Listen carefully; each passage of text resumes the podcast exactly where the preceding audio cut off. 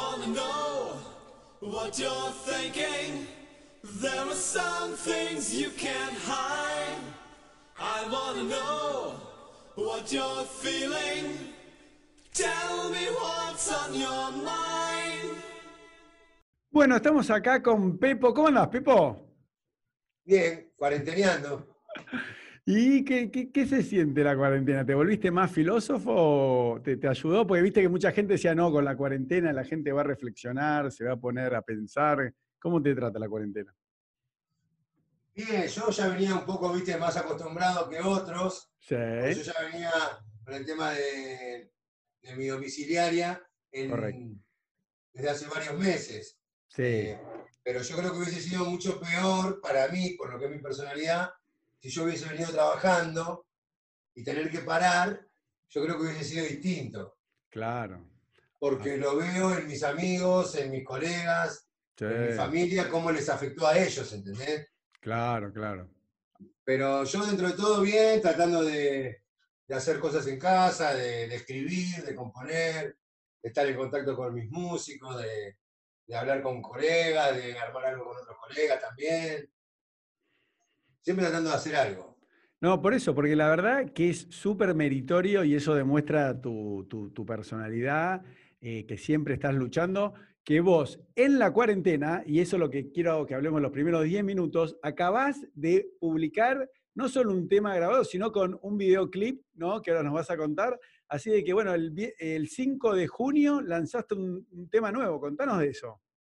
El 5 de junio salió el tercer tema de esta nueva etapa. Claro. Eh, el primero fue Se siente, el segundo Baldosa Floja, y este tercero que salió, que decís vos, el viernes, es eh, Verte en visita es lo que me toca, y es un tema que, que, bueno, que yo particularmente se lo dediqué a, se lo escribí para Josefina, sí, eh, pero tiene la particularidad de que cada uno se lo puede dedicar a su princesa, ¿entendés? sí, Eh, sí. todos tenemos una princesa. Yo tengo a Josefina, pero qué yo, puede ir ser para la madre, para la hermana, para la, para la amiga, para la hija, para la hijada, eh, para todas esas personas que se pueden ver quizás una sola vez a la semana, para no cerrar el círculo solamente en las personas que, que, bueno, que como yo estaba en ese momento cuando le escribí el tema a Josefina, eh, la podía ver una sola vez por semana, eh, sino para generalizar un poco que cada uno lo puede tomar para, para su princesa. Eh, Claro. yo hago, hago referencia, cuando hablo de este tema, eh, a que hay padres que pueden ver a sus hijos una sola vez a la semana Correcto. y, y bueno, y, y es el momento donde pueden volcar todo su amor hacia sus hijos, ¿entendés? Eh, o por ahí, qué sé yo, ahora cuando estamos en cuarentena, que algún hijo tiene el permiso de ir a ver a su madre, a llevarle eh, mercadería, porque su madre no puede salir por el tema de la Mm. cuarentena. Entonces se acercan a su casa y, y le dicen, vieja, tomá un día, aunque sea que la puedan ver un día a la semana, y, y darle un beso, abrazarla. Y es un tema eh, hecho con amor y, y- y que quizás no estaban tan acostumbrados a mí a, a verme en, ese, en, ese, Exacto. En esa faceta, ¿entendés? Muy bueno. Sí, a mí, a mí me agradó, me agradó para bien, diciendo qué lindo que, que te atrevas, viste, a escribir así, de esa manera tan sensible, que tal vez la, la gente, sí, viste, tenés como otro personaje, ¿no? Otro perfil que nunca hubiésemos esperado una canción así tan linda, ¿no? Lo que pasa, ¿sabes cuál es, Elo? Que yo mil veces, mil Mm. veces, me negué a todas estas cosas, a, a escribir así, todo, por el hecho de no animarme, de no animarme a dar el paso ese a... Si bien yo siempre escribí cosas reales, eh, viste como en las películas que dice basadas en hechos reales, Sí, sí. siempre traté de, de- de que mis temas sean basados en hechos reales, tanto los de joda como los testimoniales.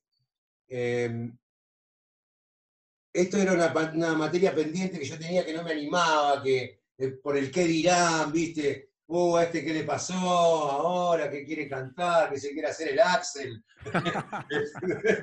claro, ¿no? ¿Viste? Eh, y, y yo estoy constantemente, mi vida es una, es una prueba. Y Sí. siempre tengo cosas que me ponen a prueba Y en este momento, eh, la prueba es esta, es, eh, bueno, yo tengo que estar bien en todo sentido, eh, lo que hablo en, en terapia, en todos lados, es de animarme a, a dar esos pasos, a hablar, a no callar, a no Mm, guardarme cosas que después repercuten por otro lado, ¿entendés? Entonces decidí empezar a, a darle forma a todo eso y a dar esos pasos. Como grabé este tema, eh, tengo eh, proyectos de otros temas no tan eh, específicos como este que yo se lo dediqué a Josefina, pero sí que son de otro estilo, eh, siempre basándome en la cumbia, pero sí. De otro estilo que, bueno, que ya sea porque cantás cumbia villera o porque sos el, el negro de mierda, como dicen siempre, o el gordo, o el falopero, o el, Sí. todo lo que te puedan decir, y no me animaba a hacerlo, hoy me animo. Hoy me animo porque eh, es lo que me gusta, es lo que me hace feliz, la música es lo que eh, me hace estar vivo, lo que me hace eh, estar bien, seguir adelante. Eh, por eso lo comparto con mi mujer, por eso lo comparto con mis amigos, por eso lo comparto con mi familia. Eh, hacer música es lo que me saca adelante a mí sí. y lo que no me deja caer, ¿entendés? Y quizás eh, hacer música y poder hablar de todo lo que me pasa es lo que me mantiene en pie, lo que me mantiene con los brazos para adelante, siempre yendo para, para el lugar donde tengo que ir y no volver a, a cometer los errores que uno comete a veces por creérsela, por, por no animarse a hablar, por no animarse a dar ese paso, por pensar en el qué dirán, sí. A veces tenía mucha presión eh, en mi vida también con el hecho del cartel que me habían puesto, el eh, recuperado, el, sí. el ejemplo de vida, y donde ibas, te- lo primero te decían qué ejemplo que sos y te tachaban en el ejemplo acá en la frente, y vos eh, a veces que no, no podés salir de ese lugar y es contraproducente, ¿entendés? Porque si bien lo que yo reivindiqué siempre fue el hecho de yo haber estado en una situación privada de mi libertad y haber, poder sa- haber salido y poder trabajar y cambiar ese estilo de vida de- del delito al trabajo y de tomarme el trabajo como una, eh, un proyecto de vida y no ser el, el ex adicto, porque yo adicto voy a ser toda mi vida y lo tengo que controlar de por vida. Entonces Sí, esa, difícil. Esa presión de, que todos te decían, no, sos re bueno, qué bueno, un ejemplo para todos los pibes. Y vos por ahí estabas hecho pelota por dentro y no sabías cómo decir, loco, me están pasando un montón de cosas, tengo ganas de consumir y no se lo puedo decir a nadie o no me animo a decir a nadie por el qué dirán, por defraudar a los demás y eso. Y me jugaban recontra en contra y era cuando me la daba, ¿entendés? Pero bueno, hoy me animo a hablarlo, me animo a decir cuando estoy mal, me animo a escribir, me animo a cantar cosas que, que me salen del corazón y bueno, le guste a quien le guste y, y, y si no es de agrado de los que piensan que el Pepo solo puede cantar cosas de cumbia y de que le transpiran la babosa, bueno, estarán errados ellos. Yo prefiero ampliar mi, mi, mi- mi cancionero a un montón de cosas. Y bueno, pero fíjate que yo, que soy, me defino a mí mismo, un cheto de Nordelta, vivo acá en Nordelta, vos sabés que yo estoy divorciado y justamente sentí lo que vos dijiste. O sea, yo durante la cuarentena no podía ver a mis hijos porque vivían con la madre y recién, viste, el primero, el viernes primero de mayo, autorizaron las visitas una vez por semana. Entonces vos fijate cómo vos, atreviéndote, que son todas barreras mentales que uno se pone, porque al final, viste, como que la gente te encierra en un personaje y tenés que ser ese Pepo. Y vos no podés cantar un poquito distinto porque ya sos un traidor de la cumbia, te traicionaste a vos mismo. Y vos de verdad, ¿entendés? No? Si vos, no sé, te tomás un kilo de cocaína, está bárbaro porque el Pepo está en el personaje. Ahora, si haces una canción de amor, una canción más sensible, ah, no, eso no, No ¿entendés? es más chévere, no es más chévere.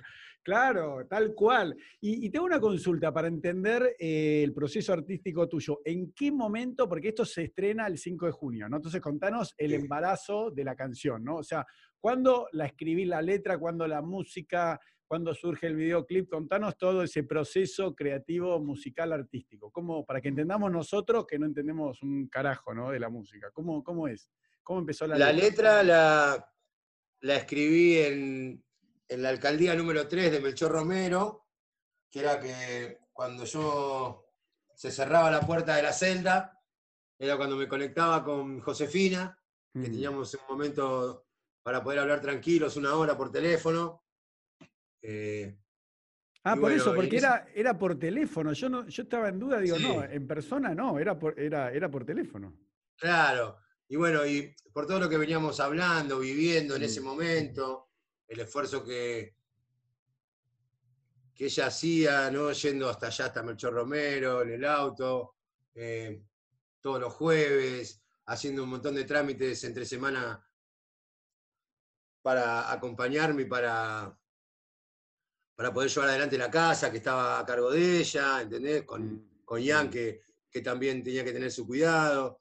Entonces, eh, dije, yo le tengo que escribir una canción y, y- y de lo que me pasa en este momento, de lo que la necesito, de la que la extraño y de lo que disfruto estar con ella, Qué que quizás uno a veces es medio, eh, si bien yo co- soy de- demostrativo, quizás muchas veces eh, el mismo ritmo de, de- de vida te lleva a no, a no poder ser lo, lo que realmente vos sentís, ¿entendés? Sí, Entonces, sí.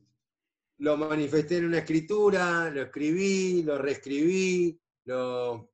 ¿Pero en qué me fue esto, Pepo? ¿En, en qué año? O sea, ¿ya estamos en Esto vendría, 2020 eh, o 2019? 2019. En Ah, 2019, más o menos en, entre septiembre y octubre, yo empecé a escribirlo y, y mientras escribía cartas hacia ella, Mm, eh, iba tratando de, de, mediante esas cartas, ir sacando frases o ir sacando eh, pensamientos que yo escribía para hacer una canción. ok. Eh, bueno, eh, no se lo, lo mostré a ella, nada, yo le daba las cartas nomás, no se la mostraba el Ah. tema ni nada.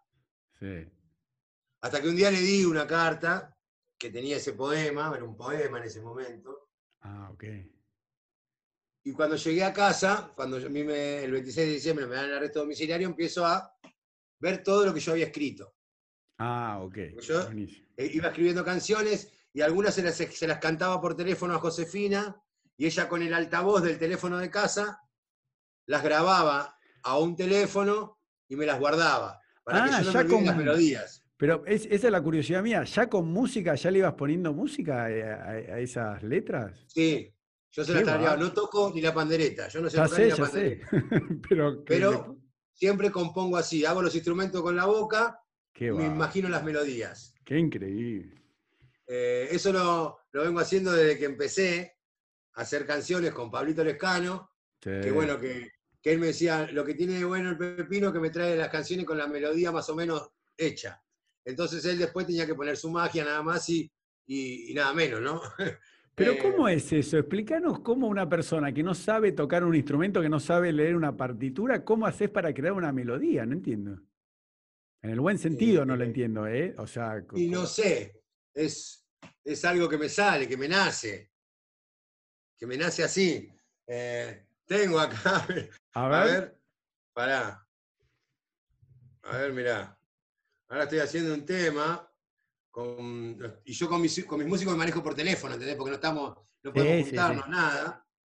Entonces les voy pasando las ideas.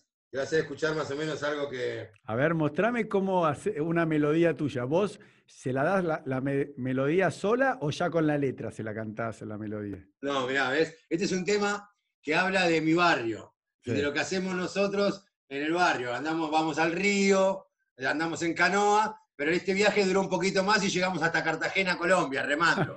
Pero para, ¿qué barrio te referís ahí? A- a- Tigre, tigre, tigre. Eso te iba a decir, pues vos sos de Tigre. Yo lo vi en Wikipedia Sí. te iba a preguntar. Yo estoy acá en Nordelta, viste que decimos que somos Tigre también. Pasando Rincón. Claro. Y, y Sí, eso, bueno, yo estoy de- antes de Rincón. No, Yo soy de. Tigre, Vos sos de Tigre, Tigre, de verdad. sí, de la avenida Dardo Rocha. ¿Y ahora estás, estás en Tigre también? No, ahora estamos- estoy en Santos Lugares, que es donde vivimos con Josefina hace Ah, por eso. cinco años ya, pero estamos acá. Pero ven, mirá, A esto ver. es algo así lo que yo hago, ven, mirá. Ah, no, este no. Uh, pará. que casi, casi revelo una, una Sí, intimidad. guarda que, que no sea un video íntimo, eh, guarda, guarda. que No, no, no, era un tema que estamos armando con, con alguien especial. A ver.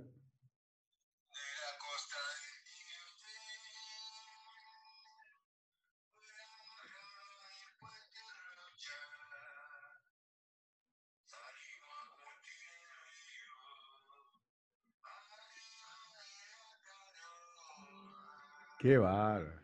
Mirá los instrumentos. Ah, no te puedo creer.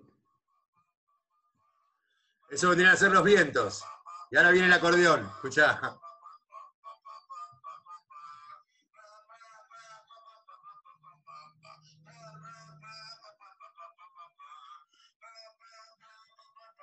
Qué increíble. Yo le paso eso al. Impresionante, Bueno, vamos, ¿eh? vamos a cortarlo ahí para si no revelamos. no, no, tema. no, no, no, hasta ahí nomás, hasta ahí nomás. Pero impresionante. Esa es mi manera de, de componer.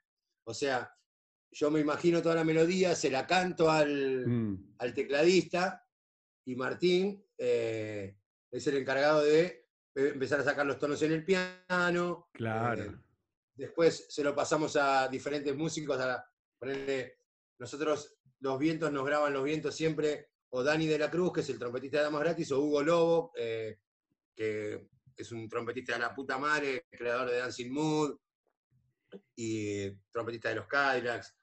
Entonces contamos con ellos para que nos graben los vientos. Después eh, Martín o Rodrigo nos graban el, acorde- graban el acordeón, los pianos, los teclados. La base la graba Carlín Segovia de Damas Gratis. Eh, es todo un, un pasamano que hacemos, pero la cocina es esa, ¿entendés? Esa es la cocina como sale de, de- de- de mi cabeza y se reparte por todos los músicos. Bueno, pero pará, y volvamos a, a- a verte de visita, ¿no? A a este tema que Sí. acabas de presentar el 5 de junio. Entonces, contanos cómo fue el proceso creativo, todo eh, virtual, digamos, ¿no? O sea, cómo, o sea, vos ya Sí. tenías la letra, no, porque tal vez arrancaste, la, la cuarentena empezó el 20 de marzo, creo, un viernes 20 de marzo. Sí. Entonces, Bueno, yo ya tenía varios temas armados. Sí, eso Nada sí, más que los teníamos que ir haciendo. correcto. En este, este tema en particular, estábamos una noche con, con mi cuñado y mi cuñada cenando acá en casa, eh, allá por febrero más o menos, porque era veranito, era ya calorcito todavía, Sí. y mi cuñado después de comer agarra la guitarra criolla y empieza a tocar una melodía. Mm. Y le digo, quédate en esa melodía, quédate en esa melodía que, que ahí voy a traer una letra. No. Y voy a buscar este tema, esta letra. Y empiezo. Y Ah, empiezo vos a ya, la tenías, vos ya la tenías toda completa ahí, ya, la, la letra Sí, esta. pero, pero la melodía que justo tocó mi cuñado, que era al azar, es, es una cosa de Dios esto. Sí. Yo que soy muy creyente, digo, ¿cómo? Porque mi cuñado no conocía la canción Ah, y se puso a tocar algo lento, algo lento. Y yo le dije, quédate ahí, quédate en esa melodía que ahí vengo. Y traje la letra y empecé, siento el dolor de no poder tenerte, siento el dolor de no poder cuidarte. Le fuimos, la canté toda la canción sí. y dijimos, vamos a grabarlo, le digo. Déjame, vamos a grabarlo esto para que yo tenga los tonos de la canción. Entonces, grabamos un, un videíto. sí, No, miento, lo grabamos en nota de voz, sin video, claro. en nota de voz, en el teléfono, y se lo pasé, eh, así como estaba tocado con la guitarra, a mi tecladista. Ah, ahí está. Y mi tecladista le puso los tonos de piano, después le agregamos el acordeón, y bueno, y, y cada uno fue haciendo eso, hasta que llegó la parte del video, cómo hacemos el video, que no nos podemos juntar, no nos podemos eh, pasar perdón, ideas. Entonces, la- eh, antes del 20 de marzo, ya eh, todos los músicos habían hecho eh, el beat, la base del tema, ya estaba. No, no, no, no, no. Tampoco. Estaba- lo único que estaba antes del 20 de marzo era la grabación esa en nota Ah, de voz por eso. guitarra. Ah, listo, listo, Con el listo. transcurso del tiempo, con el transcurso del tiempo fuimos armándolo bien el tema y, y cada uno de los músicos le iba pasando por mail al que mezcla y graba todos los pedacitos de cada cosa que tenía que grabar. Ponerle, el del acordeón le pasó el acordeón, el, el del piano le pasó el piano, el de la percusión le pasó la percusión y el chipi mezcla, masteriza y queda el tema terminado. Pero una pregunta que tal vez es tonta, ¿no? Todas- todos tus músicos tienen, digamos, como yo tal vez tengo acá en el podcast, tienen una sala más o menos acústica, tienen un micrófono más o menos profesional, o alguno lo tuvo que filmar del teléfono como, como, como estaba. ¿Cómo, ¿Cómo es eso? No, ¿sabés quién, hizo, quién, es, quién es el único que hizo eso? No. Que grabó la voz por teléfono yo. ¿Vos no tenés Yo ahí donde está, no tenés un cuartito No, así? ¿Nada? No, ¿Por qué? Qué loco. porque si bien tengo mis micrófonos, Sí. tengo todo, eh, yo soy eh, muy eh, anti eh, todo esto de la computadora, no sé ni prenderla. ¿Te lo digo así? No, para eso está Josefina. Ah. Entonces, aparte que yo siempre digo, ¿para qué me voy a poner yo a hacer esto si, si hay otro pibe que lo pueda hacer y que labura de eso, ¿entendés? No, no, no. Yo, yo lo que digo es que si tenés un micrófono, si todos tus músicos, incluyéndote a vos, tienen, por ejemplo, como yo tengo este, un micrófono profesional más o menos y un lugar más o menos con buena acústica. Eso todos tenían por lo menos, salvo vos. Todos los músicos tienen un lugar con buena acústica para poder grabar. Buenísimo. Eso sí. Ah, ok. eh, el único cachivache soy yo. bueno, pero micrófonos bueno. buenos tenés, ¿o no? ¿O tampoco? Sí, sí, sí, sí, sí, sí. Sí. No, no, no, porque yo entiendo que obviamente yo no soy un experto y para la gente nos está escuchando, o sea, lo que es mezclar un tema, hacer el máster, todo es, es algo súper eh, difícil y complicado que no, no cualquiera puede hacer, por más que la tecnología hoy en día están en, en las computadoras, ¿no? En una PC están los programas de edición, pero es súper difícil. Pero digo, está bien, entonces cada uno, como decías, grabó por separado, salvo vos que vos grabaste con el teléfono, tu voz. Sí, yo me pongo, ponele la voz con el tema, o sea, el tema todo terminado sin voz en este teléfono. Sí, Le pongo un auricular, claro. le enchufo el auricular y con otro teléfono grabo en nota de voz la canción, que queda con la voz limpia, sin instrumentos. Por supuesto. Entonces yo eso se lo paso al, al pibe que lo mezcla y lo masteriza, le pone un filtro a la voz, le saca todas las cositas que, Sí, que, sí. que por ahí se escuchan de fondo. Porque acá tengo la vía enfrente. Imagínate que justo por ahí estoy grabando y me pasa el tren y se escucha ta ta ta ta ta ta ta ta ta ta ta ta. Pero bueno, eh, hay filtros que te sacan todo eso y, y queda la voz después inserta a, a lo que ya venía tocado de Qué antemano, bueno, ¿no? Qué bueno. O sea, ¿cuántos, músicos participaron entonces para grabar el tema? Músicos. Eh, como 10. No, tantos. Mirá, ya te digo. Esta es la carpeta, mirá. Vamos, el Pepo. carpeta de todas las canciones. Y los pibes que grabaron son como 10. eh, participó hasta Josefina. Ah, Josefina, ¿qué hizo? La Pepa toca, toca el bajo, toca Por el eso ella es bajista. No, no, por eso. Ella, además de bajista, hizo algo más. No, ba- bajo. La guitarra, Ah, guitarra, ok. una guitarra. Mirá.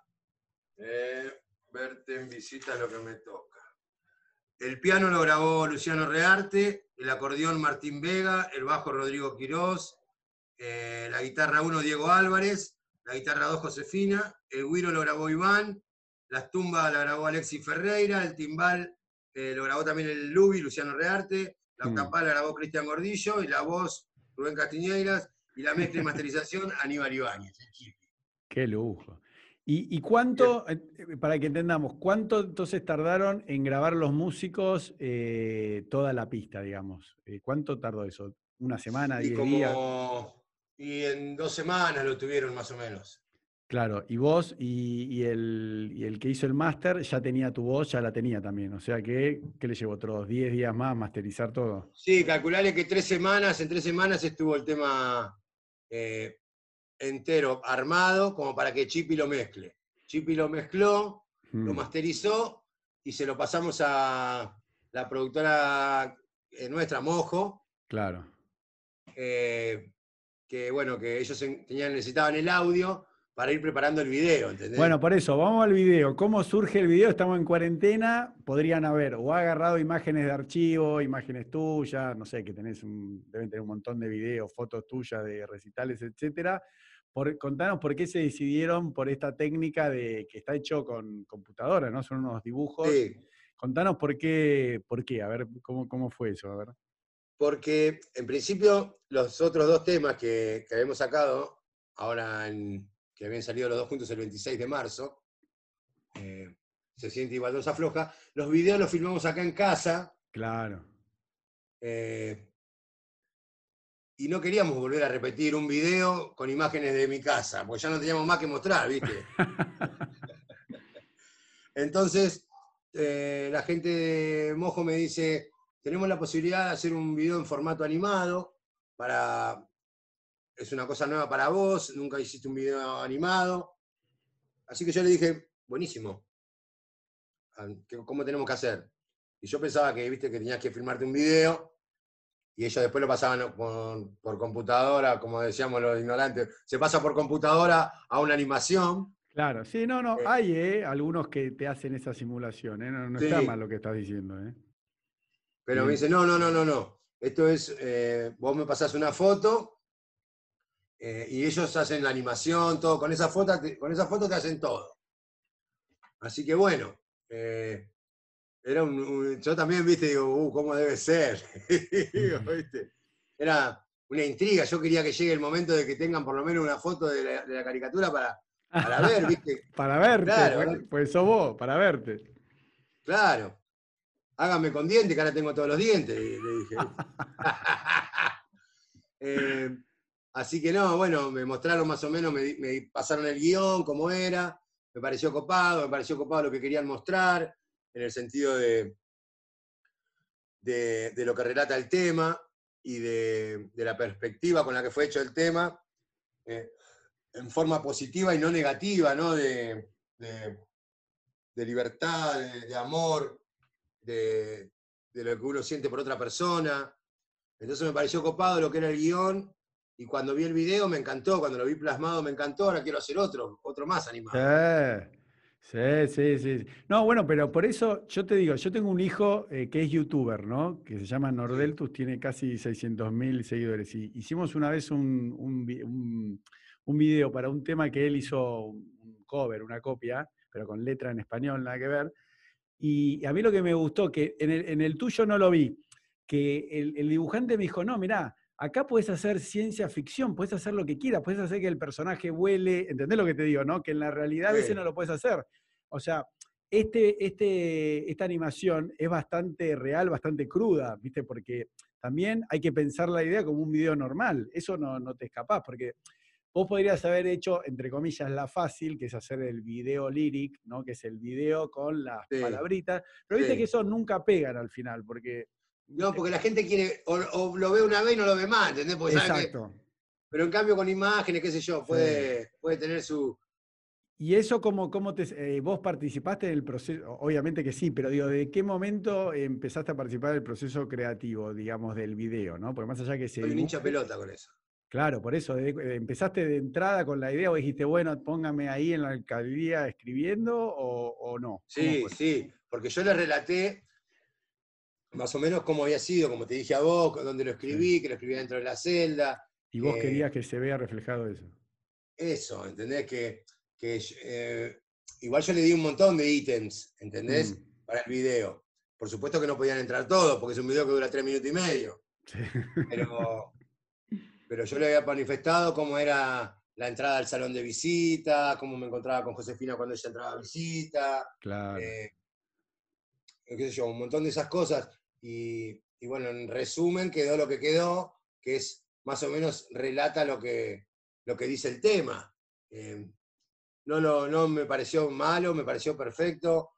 Eh, y destacar que, bueno, que, que la gente que, produce el video, que lo hace, constantemente eh, estábamos en contacto y, y a cada cosa que ponerle que le decía yo, eh, ellos estaban pendientes de lo que decía y, no, no, que no se mandan por su cuenta, sino que tratamos de laburar en equipo, que, es lo que mejor resultado da, ¿no? A veces.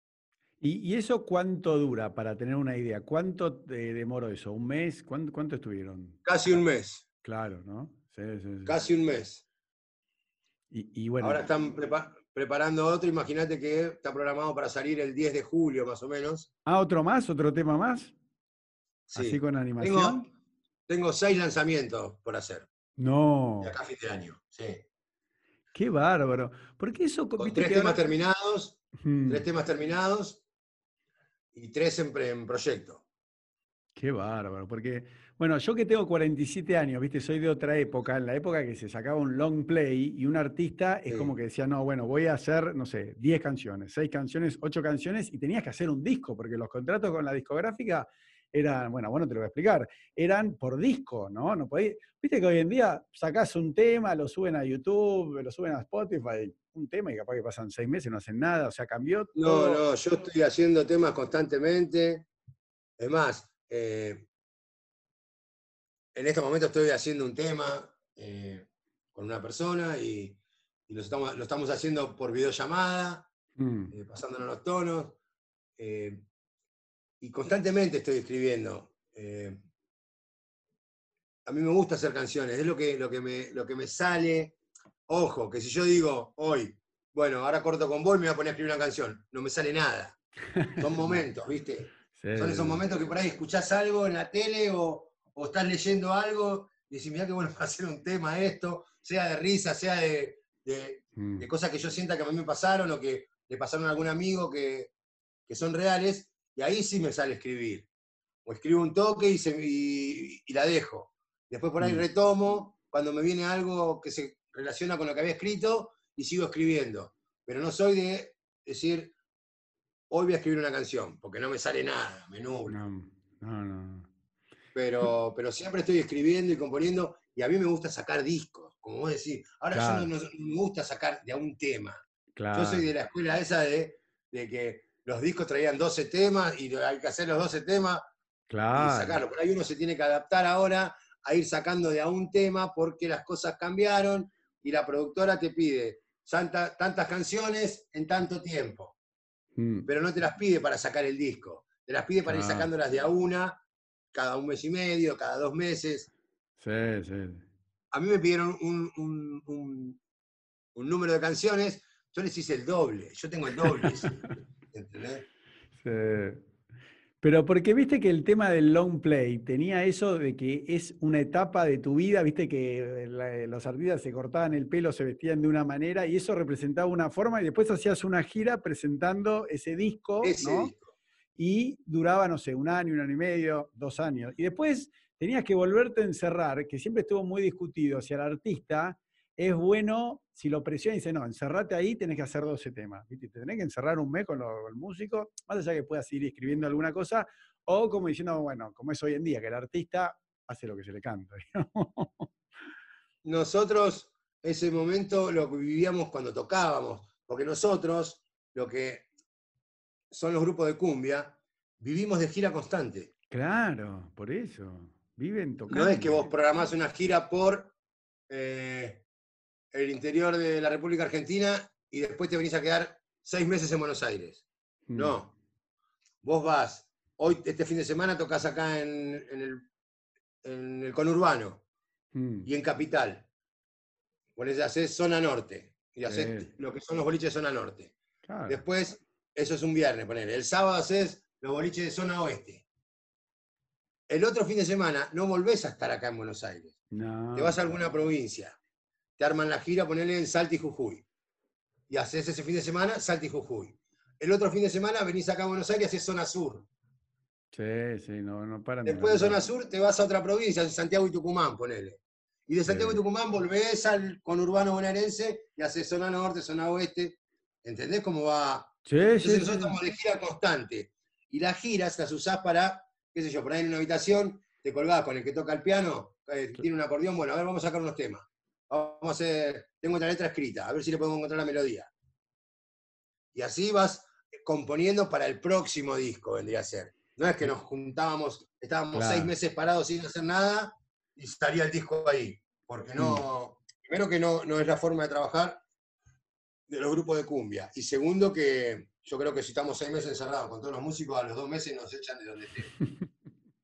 Escúchame, eh, Pepo, y, y el tema de la cuarentena, ¿no? Yo la verdad no sé que, yo no soy una persona que conozco, viste, todas las internas de, no sé, de la, de la cumbia, de la música, etcétera, pero sé que está en mojo como vos, ¿no?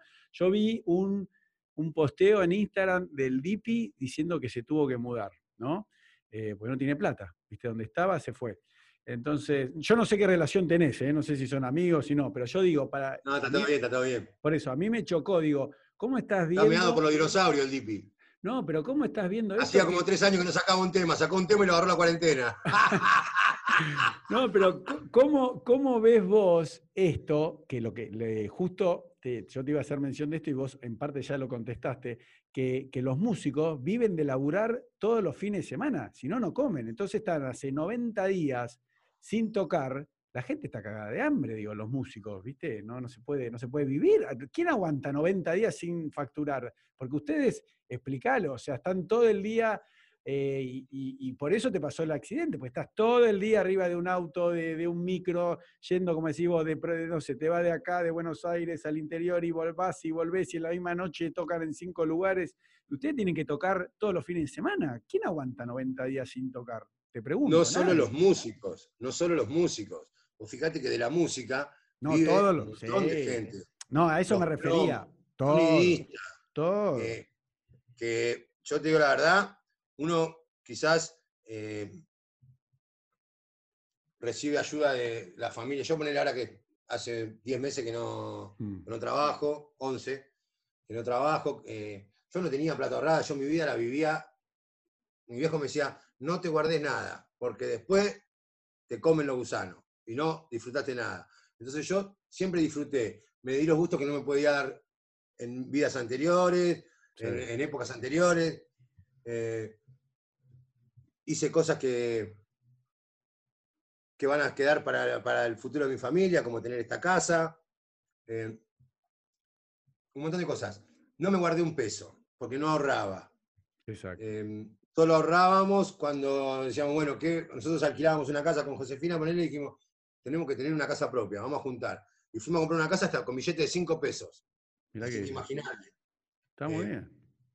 Nosotros, gracias a Dios, tenemos un- una casa propia, pero sabemos que hay músicos que pagan un alquiler, Sí. o, o plomos que pagan un alquiler, que tienen que, que elegir entre pagar el alquiler o comer, y lamentablemente tienen que ir a buscar comida a un merendero, eh, No, que no tienen difícil. posibilidad de, de que la familia los ayude. Nosotros, mal que mal, yo tengo, gracias a Dios, eh, me dan una mano amigos, eh, familia. eh, para comer no nos falta, ¿entendés? Tenemos un ingreso que lo, que lo usamos para pagar los impuestos, para pagar la, la obra social, para las cosas de la casa, ¿entendés? Pero para comer, gracias a Dios, no nos falta. Pero sí sabemos que hay un montón de gente que la está pasando re mal Sí. en el, en el ámbito musical, eh, que quizás no tiene la posibilidad de, de guardar un peso cuando estaba laburando, porque viven al día, porque eh, se cobra mucho menos de lo que la gente piensa. Eso se piensa que sos dueño de claro. una fortuna y, y no es así, no es así. Eh, lamentablemente no se gana lo que la gente piensa que uno gana. Y siempre hay alguno que otro hablando boludeces por, por, por televisión, que tiran fortunas, que tiran que no, este cobra esto, este cobra el otro. Nah. Y no es así.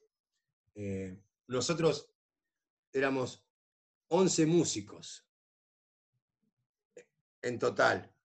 A veces venían 8, a veces venían 9, porque no podían viajar, porque no había lugar, eh, o cuando vas afuera tenés que reducir el número de músicos.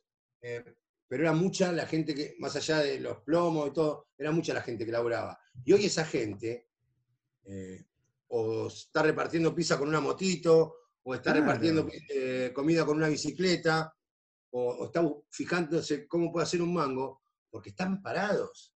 Claro, Están y- parados, y hay y- pibes que tienen hijos, ¿entendés? Si tienen que salir a, a poner el hombro de alguna manera, no pueden salir de la casa. Entonces, es muy jodida la situación que están atravesando eh, lo que es toda la gente que trabaja en el, en el género musical. Y más en la cumbia. No, la por eso te digo. La cumbia da mucho laburo, ¿entendés? Es Sí. mucho laburo, mucha gente. Los bolicheros, los que trabajan en los boliches. Bueno, pero eso te iba a decir, eh, le- y no quiero ser negativo, por eso me parece que es tan inspirador que vos, a, a pesar de, de lo que viviste el año pasado y a pesar de la cuarentena, tenés la fuerza y las ganas de componer y sacar cosas, porque la mayoría de la gente, y yo que soy abogado, también he, pasado muy malos momentos durante esta cuarentena, porque, por ejemplo, volviendo a la música, eh, viste que lo dijo eh, Rottenberg, ¿no? el de los teatros, dijo, lo último que va a abrir de toda la cuarentena van a ser los teatros, los cines y bueno, y donde ustedes tocan, porque ustedes tocan en boliches y los boliches van a ser los últimos, entonces no estamos hablando de 90 días, capaz que no sé cuándo van a abrir, van a abrir dentro de otros 90 días, ¿quién aguanta 180 días sin trabajar? Y yo decía, si el Lipi, que es un cantante súper conocido, está diciendo, che, me tengo que ir, imagínate para abajo. O sea, todos los laburantes de, la música, de todos los boliches, de, todo lo, de lo que depende de la música. O sea, yo por eso, viste, sinceramente, eh, más allá de la cuarentena, que me parece buen, que, eh, bien, que todos nos tenemos que cuidar, pero también hay que poner un poco la economía, porque no vamos a morir de hambre, ¿no? No, no sé qué pensás vos, qué sé yo. No, no, sí, sí, lo entiendo, entiendo lo que me decís y, y entiendo la situación de un montón de gente. Tengo amigos, imagínate que esto te lleva a tener contactos con un montón de gente de boliches. Eh, con algunos puedes tener una amistad, con algunos puedes tener una relación de conocido, pero hablas con todos, yo hablo con casi todos los bolicheros. ¿Y qué unos más, con otros menos. ¿Qué cuenta? Y, se quieren matar, porque mm. eh, tenés que explicarle a tu gente, aguantemos, que ya va a volver, pero mm. viste que, que quizás vos estás entusiasmado porque venía bien, venía bien, venía bien, y bueno, se vienen abriendo un par de cosas y de repente otra vez que brota el, bicho este, te dicen que brota no sé en dónde y volvemos, retrocedemos tres casilleros. Entonces vos ves que se va a alargar toda esa... Nosotros sabemos que por lo menos hasta el año que viene no vamos a trabajar, no van a trabajar los boliches. Ah, tanto. Ojalá, tanto, ojalá Dios, Dios quiera Dios quiera que puedan empezar a trabajar antes los pibes.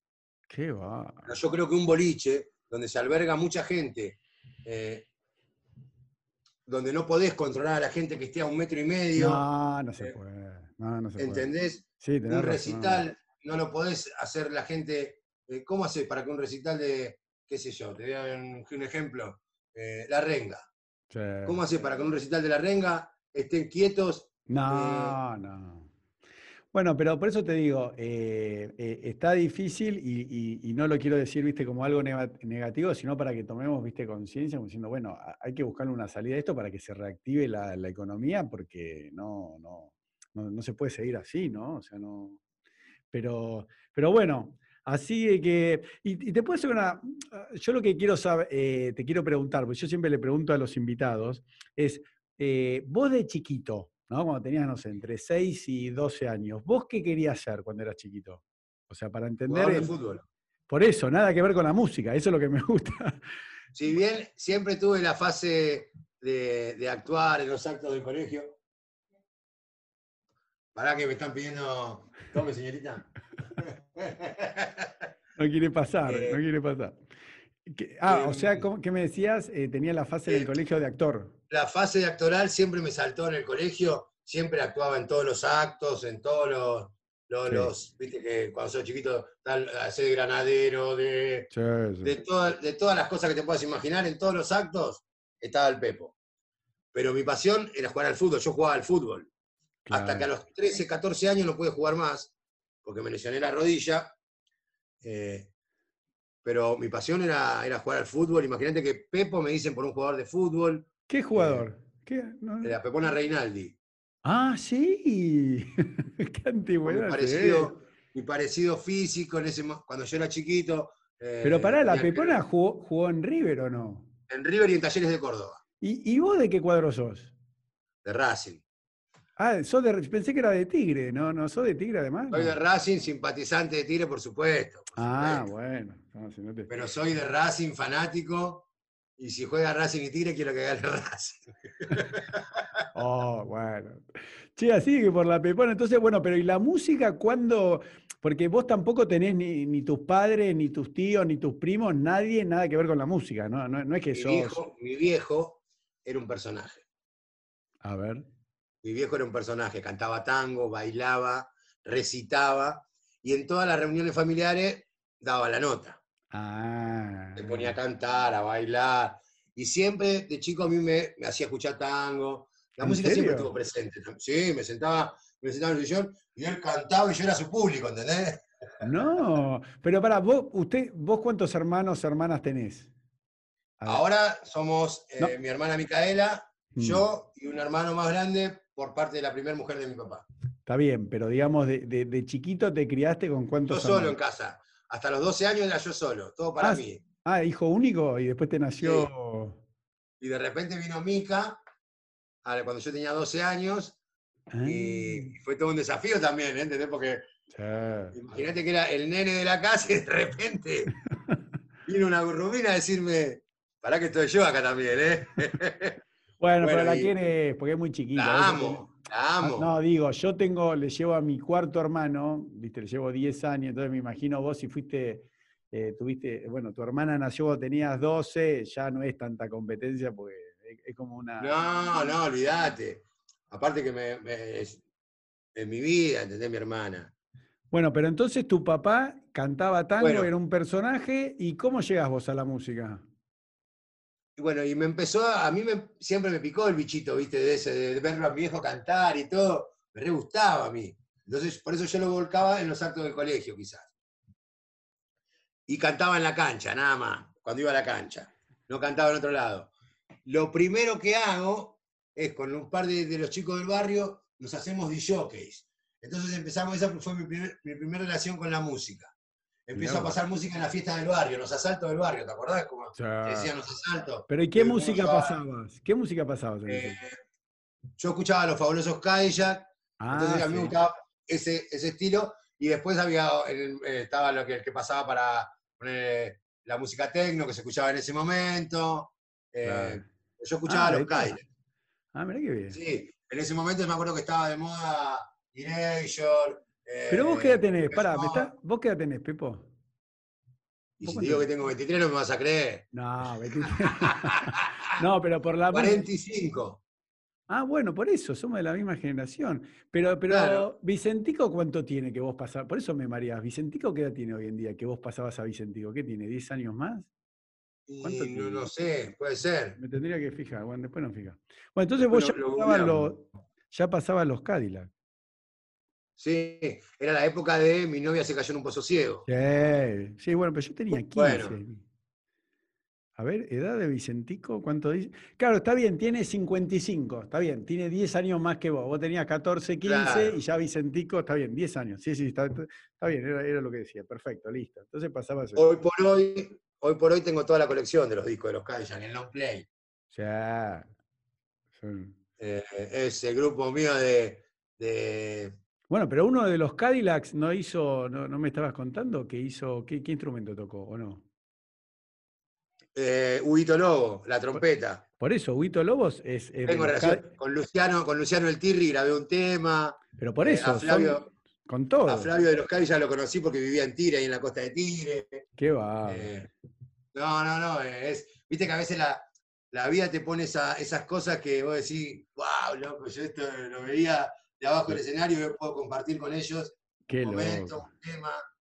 Y, y es, es buenísimo, es buenísimo. Bueno, pará, entonces yo te interrumpí. Estabas en que pasabas a, a los fabulosos Cadillacs, eras DJ, Sí. y de ahí a cantar, ¿cómo llegas? No, pa- pasaron un montón de años, Sí. un montón de años eh, de mi relación eh, como hobby con la música, de cantar en la ducha, en la esquina, en, en las reuniones, de hacer canciones sobre otras canciones, cambiarle la letra, sea, en, en- en un boliche, eh, hasta que eh, en el barrio empiezan a haber eh, grupos de cumbia. Estaba Amar Azul, sí. estaba Fabián y su grupo Estilo, estaba, después vino Flor de Piedra. Y ahí en Flor de Piedra es cuando establecemos una relación más eh, allegada con Pablo, que Pablo Mm. venía a tocar en Amar Azul, cuando hace Flor de Piedra, bueno, eh, es como que empezamos a tener una relación más continua, ¿Te acordás el año para tener una idea cronológica? ¿En qué año estamos hablando? 97 más o menos, No, 97, 97. sí, Ok, 97. Qué va. Eh, bueno, empezamos a tener una relación con Pablo y Pablo siempre se cagaba de risa con que yo le hacía canciones, eh, que componía canciones para alguna hinchada. Eh, o que inventaba canciones sobre la marcha, con alguno que siempre era un personaje del barrio, ¿viste? Y le, hacíamos, una canción. Entonces, un día, ya por el 2000, sí, por el 2000, eh, me hace grabar eh, para damas gratis uno- unos coros y una introducción de un tema. Y me dice, tenés que cantar en un grupo, Pepino, tenemos que hacer un grupo con vos y tenés que cantar. ¿Te animás? Más vale, le dije yo. ¿Cómo? Terrible caradura era. Pero ¿y vos qué hacías de, de tu vida? ¿De qué ganabas el sustento en ese momento? Porque ¿qué edad tenías? ahí? Trabajaba, en Ciudad Universitaria de Limpieza. Qué bárbaro, impresionante. Qué bárbaro. Ahí en Núñez, ¿viste? En Ciudad Universitaria. Sí, obvio, en la sí. Facultad de Cien- Ciencias Exactas y Naturales. Entré a trabajar el primero de julio del año 94 y, y me retiré cuando empecé a hacer, cuando empecé a grabar el, el disco de los Gedes en el 2001. No, Sí. Dejé de trabajar en ese trabajo para dedicarme a la música. No, es impresionante, no, es impresionante. Qué Siete años trabajando de limpieza, en servicios generales, correo externo, eh, que fue un momento que me dejó un montón de amigos que hoy todavía los sigo viendo, sigo compartiendo cosas. eh, y he vuelto a tocar en la facultad, como con la banda, en los parques de Ciudad Universitaria tocamos. Eh, así que es una época muy linda. Y después de ahí en el 2001 es cuando Pablo me dice, vamos a grabar un disco. Eh, hicimos un par de canciones. eh, y un día estábamos, fuimos a la casa de él al mediodía. Y previo a esto yo le había caído como a las 3 de la mañana, a golpearle las manos. Pablo, Pablo, salió la madre y me dijo, ¿qué pasa, Pepo? Nada, vengo a buscar a Pablito porque quiero cantarles. No, sos un. Sí. Eh, porque bueno, yo sabía que él se movía en ese horario, ¿entendés? Ah, bueno, ah, está bien, está buena la aclaración. A las 3 de la mañana está. Que, que igual yo siempre lo digo públicamente, que a mí me parece una estupidez eso, viste, de que si te levantás tarde sos un vago. Pues yo digo, mira, hay mucha gente, músicos, artistas, que capaz que se acuestan a las 8 de la mañana. Se No, a no, las- no. No, digo, pero, Pero si vos te acostás a las 8 de la mañana, ¿no? Y te levantás a las 2 de la tarde, dormiste, ¿cómo es? 8, sí, dormiste dos, eh, ¿entendés? Dormiste 6 horas. O sea, igual que lo importante es cuántas horas por día sos productivo. Hay gente que. Mirá, nosotros, eh, a mí una vez me dijo Pablo, yo, porque yo le pregunté, ¿y por qué venimos a grabar de noche? Mm, Porque se graba de noche. sí, sí, sí. No sé por qué, no me pregunté por qué. Me dijo, los discos se graban de noche, Pepino. Sí, sí, sí, hay mucho. Son mucho. esa- esas cosas, viste, de, de productores, de, de- gente que sabe, y bueno, por algo será. Yo siempre que grabé eh, con Pablo grabamos de noche. No, no. El único tema que grabamos de día es esto que te venía a decir ahora. Ah, a ver. Llegamos a la casa, un mediodía, y me dice, bueno, a ver, Pepino, ¿tenés las letras ahí? Sí. Y le saco una letra que es el primer tema que yo grabé que se llama Soy Regede. Y él empezó a tocar el acordeón, a sacar los acordes, yo iba cantando y él iba haciendo. Sacó la consola y un equipo de música enorme, que para nosotros en ese momento era inalcanzable, para él no, eh, y grabó en Pro Tool, grabó lo que fue el primer, la primera versión de Soy Regede, eh, ahí en el comedor de la casa de él. Qué va. De ahí, cuando vio, sacó ese tema, lo tiró a las, a las radios, porque en ese momento no había redes sociales. Obvio. Lo tiró a las radios, a una radio de zona norte, y a los dos días era número uno en, todo en, todo en todas las radios. Qué impresionante. Qué impresionante. Todos pidiendo ese tema, pidiendo ese tema, pidiendo ese tema. Entonces, ¿qué hizo? Bueno, vamos a grabar el disco, dijo. Y nos fuimos a un estudio que quedaba en, en Avenida Independencia y Combate de los Pozos. Sí. Y nos fuimos, me acuerdo que íbamos todos los días a la noche, o cuando caía el sol, para empezar a grabar a la noche directamente. Sí. fuimos haciendo el primer disco de los G's. Ahí empezó mi, mi- mi amor con la música profesional, vendría a ser, Qué bárbaro. Qué bárbaro. en el año 2001. Pero por eso vos, eh, por eso te preguntaba, eh, yo siempre pregunto esto, ¿qué querías hacer de chico? Porque nunca hubieses pensado que músicos de los fabulosos Cadillacs, ¿entendés? Iban a terminar tocando con vos o conociéndolos. O sea, y, y cuando vos, por ejemplo, trabajabas ahí en Ciudad Universitaria, menos te imaginabas, ¿no? Vos tenías 23, 24, 25 años, nada. Jubilado del escobillón pensé que iba a ser. No, porque viste que hay historias de que vos me decís, no, mirá, Elo, yo de chiquito cantaba, siempre canté, cantaba en la escuela, cantaba en la iglesia, cantaba en el club del barrio, tocaba, no sé, estaba sentado en la clase y tocaba con los lápices, siempre quise ser esto, yo toda... No, o sea, vos de verdad eras una persona normal, digamos, ¿no? O sea, con un Sí. trabajo X y que no tenías aspiración a nada musical en la vida de nada. No. ¿Y qué sentís hoy cuando te ves a vos mismo o, o te acordás de, del Pepo cuando tenías 20, 23, 25 años? ¿Qué sentís hoy viéndote todo lo que lograste? O sea, ¿qué, qué, qué se siente? Que nada es imposible. Qué bueno. Y que hoy eso lo veo muy seguido, eso que vos me decís.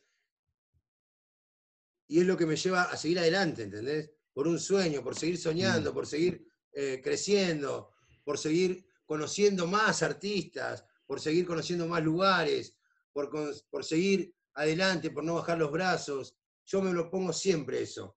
¿Qué, qué hubiese sido de mí si no hubiese tenido esto? No sé, pero tengo esto y lo tengo que aprovechar. Tengo- Sí. el apoyo de un montón de gente, tengo, Sí. gracias a Dios, eh, fans en todo el mundo. eh, el otro día hice algo parecido a lo que estoy haciendo con vos, con España, Qué eh, bueno. En Colombia, en, ahora cierro un evento, el, el jueves 18 cierro un evento eh, por 74 años de un club de fútbol de Colombia. Soy el encargado de cerrar el evento musicalmente. No, ¿por casa, qué? ¿Cómo te llamaron? ¿Cómo ¿Por qué te eligieron a Porque vos? son, eh, son muy fanáticos de la banda, No, de Pepo y la Superbanda Gedienta, qué y, están- y loco. participan también, participa eh, Hernancito de Malafama, Chanchín de Supermercado, eh, Gaby de Para Ancha y el Dipi. Ah, mira qué Somos bien. cinco grupos argentinos que participamos de ese evento y yo soy el encargado de cerrarlo, el evento. Y son cosas que te, te- te alimentan, ¿entendés? Y te hacen bien. Más para una persona que está pasando lo que yo estoy pasando. Porque Sí. yo por hoy, ahora, ahora estoy con vos, estoy hablando, nos estamos cagando de risa, estoy bien. Pero me agarran esos flashes que no estoy todo el tiempo así, ¿entendés? Sí, sí. Porque me permito estar mal, me permito, mi psicólogo me dice, permitiste estar triste, permitiste Mm. esas cosas, porque nunca te las permitiste. Siempre Claro. cuando estuviste triste, o tuviste que poner una sonrisa delante de cualquiera, o tuviste que taparlo con droga. Entonces hoy permitiste, y si yo estoy con vos hablando ahora de esto, es porque me hace bien. Me hace bien compartir este momento con vos, compartir el momento que voy a compartir con los colombianos, con los mexicanos también lo hago, eh, con la gente de Chile, con la gente de Argentina, de todas las provincias. Y eso me libera, me libera y, y- y me hace seguir adelante. Y por ahí cuando corto con vos, tengo que hablar con la psicóloga. Está bien. Hoy, después de hablar con vos, hablo con mi psicóloga y es ahí donde vuelco todo lo que yo tengo que volcar, ¿entendés? Y pero está bien, porque vos antes lo dijiste, que tenías esa presión de, de que como te usaron de ejemplo, eh, de, de que te recuperaste las drogas todo el tiempo, tenés que estar bien. Y, de vuelta, así como creo que, y te lo digo con amor, respeto y cariño, ¿no? Eh, uno no tiene que encapsularse en el personaje del Pepo y si querés escribir otro tema de otra cosa, lo, lo tenés que poder hacer y no decir, no, me estoy yendo del, del personaje. Creo que, que se acabó esa, esa boludez de, de que hay que idealizar a los ídolos. ¿Entendés? Que vos diciendo, mira, tuve una recaída, volví a consumir, estoy, estoy deprimido, lo estoy pasando mal, le das más fuerza a otra persona, ¿entendés? Porque el 99% de las personas somos todos así como te pasa a vos, ¿entendés? Y como le pasa a la gente que te tiene por ídolo. Entonces, si una persona que se está recuperando del alcohol, de la droga, ve que, te- que tenés una recaída, dice, ah, bueno, él también la está peleando, porque viste, si no parece que es todo blanco y negro, o te recuperaste y ahora estás bárbaro, sos un súper careta, o, ¿entendés? No? Porque yo creo que es al revés.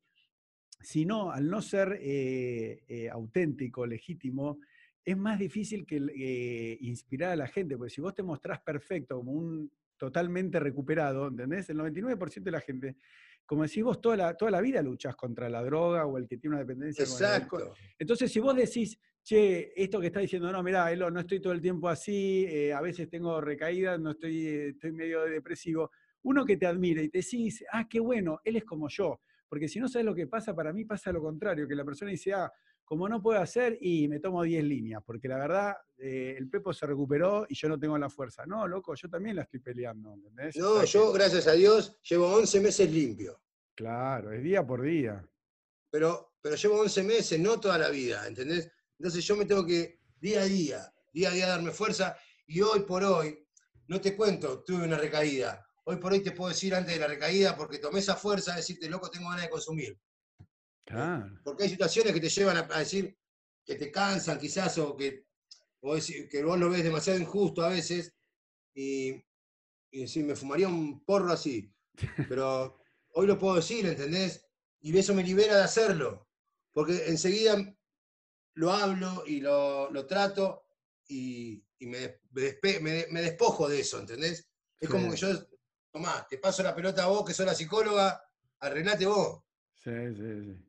Yo ya me liberé de, del no poder decir, tengo ganas de consumir, ¿entendés? Hoy lo puedo poner en palabras antes de hacerlo. No, está muy bien, porque mira, eh, yo lo que te quería preguntar, en tu caso, ¿no? El acercamiento hacia las drogas, porque por ejemplo ayer entrevisté a un youtuber muy famoso que ahora vive en Miami, se llama El Bananero, no sé si alguna vez lo escuchaste, y él me dijo, no, yo empecé a consumir cocaína porque yo veía Slash de Guns N' Roses y yo quería ser como ellos, viste que en el mundo del rock, de la música, hay mucha gente que toma droga y como que está visto como algo bueno, ¿no? Y yo también cuando era más chico, tenía entre 18 y 30 años, viste que eras piola si tomabas, ¿entendés lo que te digo? Siempre, viste, como que la gente dice, no, viste que dice, no, no hay que tomar, dice, si tomo, todos toman, las minas que están buenas toman, viste, entonces como que uno, eh, a vos la droga, eh, ¿te vino por algo que te sedujo, como diciendo, uy, está bueno, es de piola, es divertido? ¿O, fue como un método de escape de, entrada? Digo, ¿cómo, ¿cómo, ingresaste a la... No, no, la, primera vez que consumí yo fue porque estaba con una persona que consumía.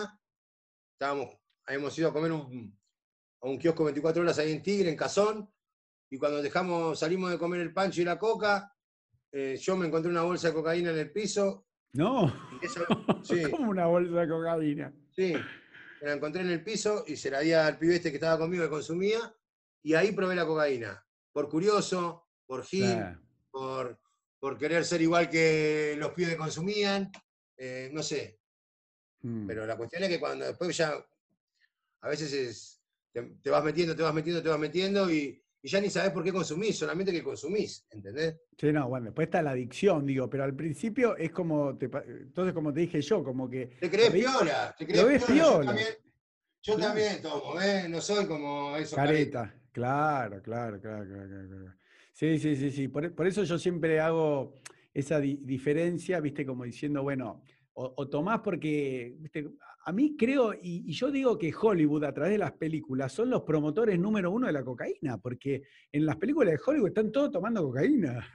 si vos te pones a pensar, viste que después yo me enteré de grande, pero Malboro, la fábrica de cigarrillos, y Philip Morris, viste, todas las fábricas tradicionales americanas, siempre ponían plata en las películas americanas para que todos fumen.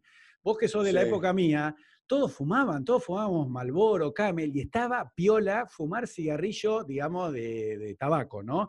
Y hoy en día, ya, eh, yo por ejemplo, eh, no, consumo, no tomo nada, soy vegano hace siete años y creo que la vida hay que vivirla sobrio. Y si me enamoro, me enamoro, si estoy nervioso, estoy nervioso, si estoy ansioso, estoy ansioso. Y así como toda la expectativa de estar con vos, de entrevistarte, de charlar con vos, esa es, digamos, mi droga, ¿entendés? O irme a correr 10 kilómetros. ¿Estamos de acuerdo? Pero, pero sí es verdad, viste, que hay eh, prototipos que te van imponiendo, como el cigarrillo. Vos no sé si te acordás, pero el cigarrillo, yo me acuerdo, viste, o no, ibas a bailar y tenías que tomar alcohol, que, que para mí el alcohol es una... Nosotros fumábamos sin saber fumar. No, pero yo, por ejemplo, a pesar de que no tomo y no consumo nada hoy en día, estoy a favor de que todas las drogas estén liberadas, inclusive la cocaína, porque no veo diferencia entre el alcohol y cocaína. Yo a mi hijo de 15 años le digo, mira, no tomes alcohol, porque para mí entre el alcohol y la cocaína es lo mismo, ¿no? Una está socialmente tolerada, está legalizada, como puede estar eh, la marihuana legalizada, que yo estoy a, favor de que... Pero bueno, después tiene este lado B, que es, viste, cuando uno dice, che, no, ya soy un adicto y ya, ya deja de ser divertido, ¿no? No, pierde la diversión, olvídate, olvídate. Así que, qué bueno, bueno, escúchame, Pepo, entonces vamos cerrando, pues ya, ya estamos una hora, no, no, te quiero tomar más tiempo, te quiero agradecer, felicitar por este nuevo tema.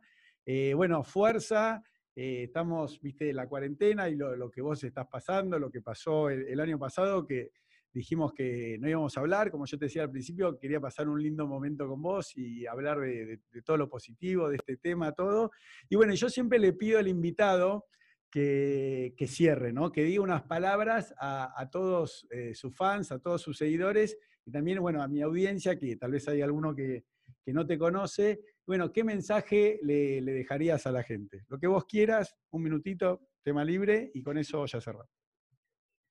Bueno, eh, en realidad es un mensaje para todos, eh, que tratemos de ser fuertes, que el miedo no nos coma la cabeza y nos lleve a tomar decisiones eh, que no son las correctas, que tratemos de, dar amor, de dar alegría, de dar buenos pasos hacia adelante, de no quedarnos con, con, con ese miedo a no poder, y de abrazar bien fuerte a la distancia a todos nuestros amigos, a todos nuestros familiares, a todos nuestros conocidos que hoy por hoy están pasando un momento feísimo, un momento de distanciamiento, un momento de, miedo, de que el miedo es malo, que no tengamos miedo, que todo se va a solucionar y que si tenemos algo que decir, que lo digamos, que no nos callemos, que, que vayamos con la verdad y que si cometemos un error no tener miedo a pedir perdón, y no miedo a ser juzgados por, por nadie, ni por una red social, ni por nada, que, tengamos eh, ese arrepentimiento genuino de las cosas que hacemos mal, que eso nos va a liberar para poder hacer las cosas bien. Así que, eh, más que nada, desearle fuerza a todo el mundo en este momento. Eh, y con un abrazo muy especial a toda la gente que rodea la música y que ojalá que pronto eh, puedan volver a trabajar todos, todos. Que es un momento difícil, pero que, yo creo que con, fuerza vamos a salir todos adelante. Bueno, muy lindo, Pepo. ¿eh? Bueno, muchísimas gracias. ¿eh? Gracias a vos, Elo, por este momento que tuvimos para hablar, para reírnos, para poder decir cosas lindas y para poder sacar lo que, lo que uno quiere contar y quiere compartir con la gente. Así que bueno, espero que vos lo, hayas pasado bien, lo hayas disfrutado y contá conmigo para lo que necesites. Muchísimas gracias. Dale, te mando un abrazo. Chao. Abrazo. Muy bien.